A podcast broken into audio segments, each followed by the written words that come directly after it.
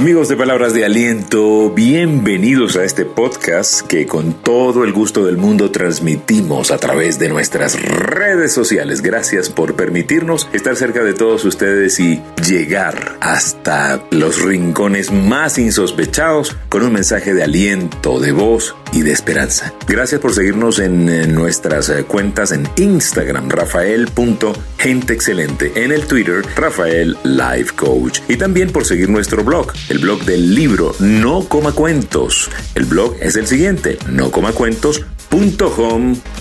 blog Muy sencillo. Hoy vamos a hablar de cambiar a un nivel superior. Todos queremos vivir mejor, nadie quiere vivir igual, todos queremos y merecemos una vida mejor. Usted y yo tenemos que cambiar de nivel, pero para poder cambiar ese nivel de vida, para poder ser los protagonistas de nuestra vida y no ser los espectadores, usted y yo tenemos que ponerle orden a la vida. Tenemos que ordenar prioridades, tenemos que ordenar acciones, tenemos que ordenar y enfocarnos. Decía un estratega, Maquiavelo, decía un pensamiento muy interesante. Dice, el que tolera el desorden para evitar la guerra, tendrá primero el desorden y después la guerra. Así que pues usted y yo necesitamos ordenar prioridades, ordenar la vida. Dios es un Dios de orden. Dios quiere que usted suba de nivel.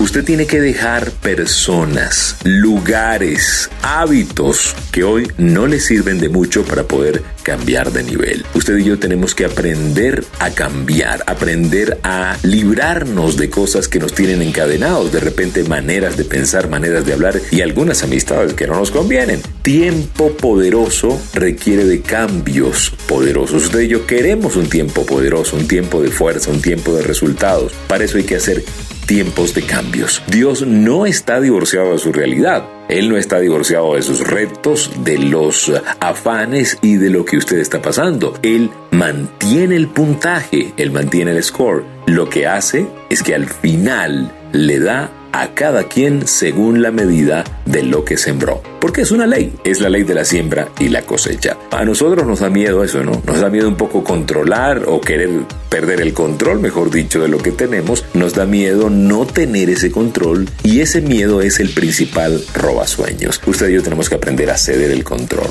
Si usted y yo controlamos todo, todo es un desastre. Dejemos eso en manos de Dios.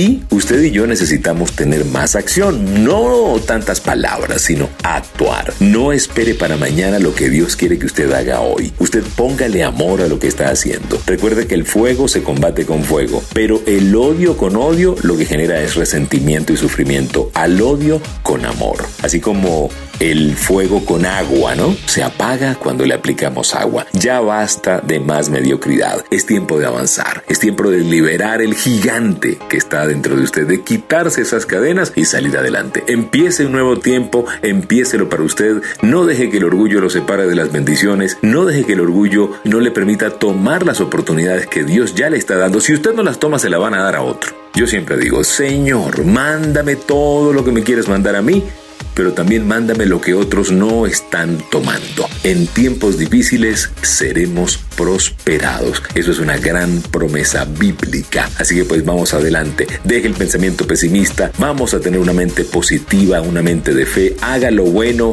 para agradarle a Dios, no para que otras personas se lo agradezcan y siga adelante. Las tres recomendaciones de palabras de aliento para el día de hoy. Salga de la zona conocida. Expóngase a ganar o a perder. Pero la única manera de ganar es exponiéndose a perder. Número 2. Espere resistencia, espere los reveses, espere las críticas, espere los obstáculos. Y número 3. La vida es una oportunidad para trascender y trascender es hacer lo que nos toca y también lo que no nos toca. Gracias por permitirnos compartir con ustedes esta palabra de aliento. Cuídense mucho, sean felices y gracias por seguirnos en el Telegram. En Telegram usted simplemente pone la frase palabras de aliento y allí pues le vamos a conectar. En la manera es t.me slash palabras de aliento en Instagram. Síganos en el blog de el libro No Coma Cuentos, es nocomacuentos.home.blog. Y síganos en Instagram, ya lo saben. Cuídense mucho y recuerden, si pongo a Dios de primero, nunca llegaré